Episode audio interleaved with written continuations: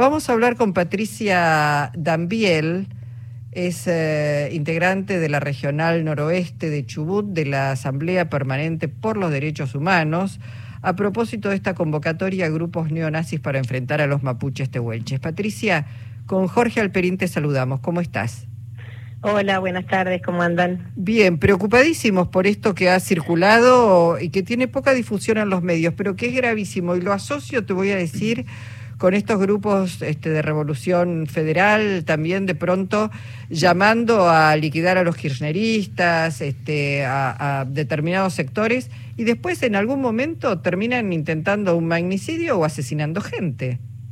Eh, sí, sí, realmente es preocupante y te diría que son hasta anteriores a lo que sucedió con el magnicidio y este grupo eh, federal, porque ya el año pasado cuando eh, acá en la, en la Lofken Kentreu asesinaron a Elías Garay, eh, cuando la gente se estaba manifestando, salió un grupo de gauchos, entre comillas, a caballo, eh, tirándoles piedra, este, amenazándolos con los facones, o sea, ya, ya existía antes de, todo lo que pasó a nivel nacional, ¿no?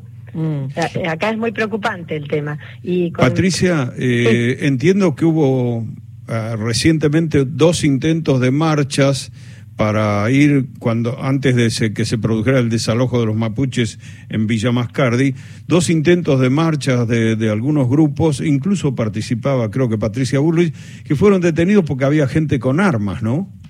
En realidad, este, no sé si fueron detenidos, porque hubo una manifestación dos días antes de, lo que sucedió en Mascardi de este grupo de consenso Bariloche que apadrina Patricia Bullrich. y la verdad que lo preocupante fue que con el avance que hubo eh, con ese comando este, especial que se creó, que es un comando de cazadores, o sea que es hacer a cazar indios. Este, nos preocupa mucho hasta el nombre que le, que le han puesto a este comando unificado. Eh, es como que se dio como un aval simbólico, digamos, a que aparezcan esos otros grupos este, tan de tan de derecha este, y tan violentos, ¿no? Claro. O sea, el conflicto con los mapuches, desde, desde todas las organizaciones de derechos humanos, venimos pidiendo que se, se resuelva de la manera que se tiene que resolver, que es en mesas de diálogo eh, con integrantes de universidades, respetando sus derechos históricos, respetando la Constitución Nacional, respetando las leyes que los reconocen como pueblos previos a la creación de la nación argentina. O sea, si, si se diera todo en ese marco, no tendríamos este problema.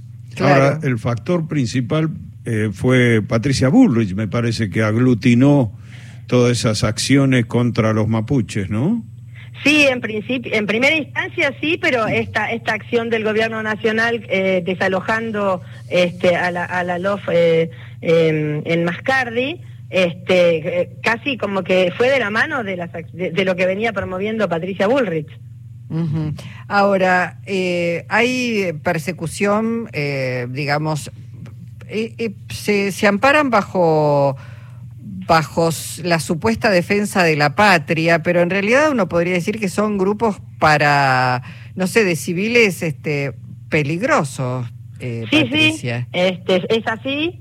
Es así y están como envalentonados porque tenemos militarizada la zona y es como que sienten que tienen un aval a, su acción, ¿no? Eh, nosotros nos estamos estamos también este, pidiendo que se vuelva a la cordura que de, una situación de vida democrática y no tengamos controles de ruta con personal encapuchado que, es lo que estamos teniendo acá a, a, pocos kilómetros de mi casa. Pero perdón, ¿personal encapuchado qué son estos grupos que están encapuchados? No, no, personal eh, policial encapuchado, sin identificación, que paran a los automovilistas para pedirle la documentación hace, hace, desde que, desde que sucedió lo de lo de Mascardi, que tenemos periódicamente en, eh, acá en la, en la ruta 40, este, que, cuando uno les empieza a interrogar que por qué están en esa situación, eh, dicen que eh, es porque son antidrogas, este, es el, el, escuadrón antidrogas, pero la verdad es que intimidan, o sea, no, no es una, una situación normal. No, no, pero están en un operativo, digo, en la calle, eh, la verdad es que no tampoco entonces son fuerzas provinciales, son fuerzas federales. Aparentemente sí, porque tampoco se identifican cuando les pedimos identificación. Ellos dicen de palabra que son un escuadrón antidrogas. Ahora, eh, Patricia, eh, aparentemente toda esta movida eh, desde una posición de derecha contra los mapuches, creció en los últimos tiempos. ¿A qué se debe? ¿A que los mapuches también están reclamando más o que ha habido algún nuevo eje para convocar a las derechas?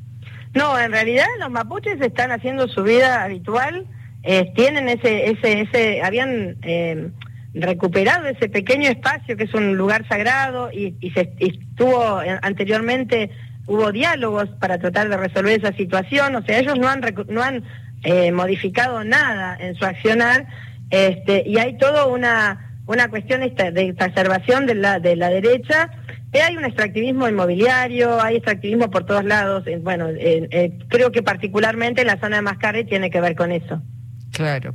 Y Patricia, no sé si, si pudiste actualizar información, pero digamos, ¿las detenidas siguen en prisión todavía?